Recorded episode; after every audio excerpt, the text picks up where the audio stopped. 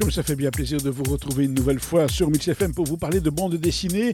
Dans les années 50 à Bruxelles, il règne une atmosphère particulière. Bientôt se tiendra l'exposition universelle. En attendant la guerre froide et la course aux innovations techniques bas son plein, c'est dans ce contexte que se déroulent les aventures de Robert Sachs par Louis Alloin et Rodolphe aux éditions Delcourt. Robert Sachs est propriétaire d'un garage. Il en a hérité de son papa, mais il n'a pas vraiment l'âme d'un garagiste.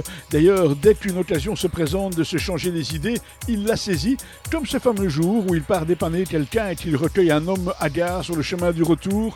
Il le ramène au garage et fait appeler les pompiers, mais l'individu reprend soudain conscience et s'échappe avec fracas. Robert fait part, de cet événement à son beau-frère policier.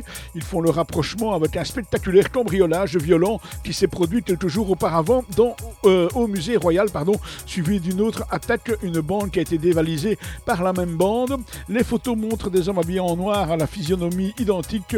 Impossible que ce soit des jumeaux. Robert Sachs est une nouvelle fois embarqué dans une étrange affaire. Il entretient aussi une relation naissante avec une employée. Une série très attachante, donc ça s'appelle Big Boss. C'est le cinquième tome de Robert Sachs. C'est par Louis Alloin et Rodolphe. C'est aux éditions Delcourt. Et c'est comme chaque fois une bande dessinée résumée pour nous par Marc Descornet.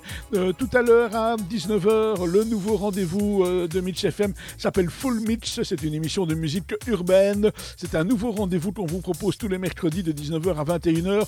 Donc un rendez-vous à ne pas manquer, comme tous les autres d'ailleurs. Mais ici, vous pourrez en plus le découvrir si vous ne l'avez pas déjà fait la semaine dernière. Voilà, et bien nous, on se retrouve demain, même endroit, même heure, avec une autre bande dessinée. D'ici là, on vous souhaite bien sûr plein de bons moments à l'écoute des programmes de Mitch FM.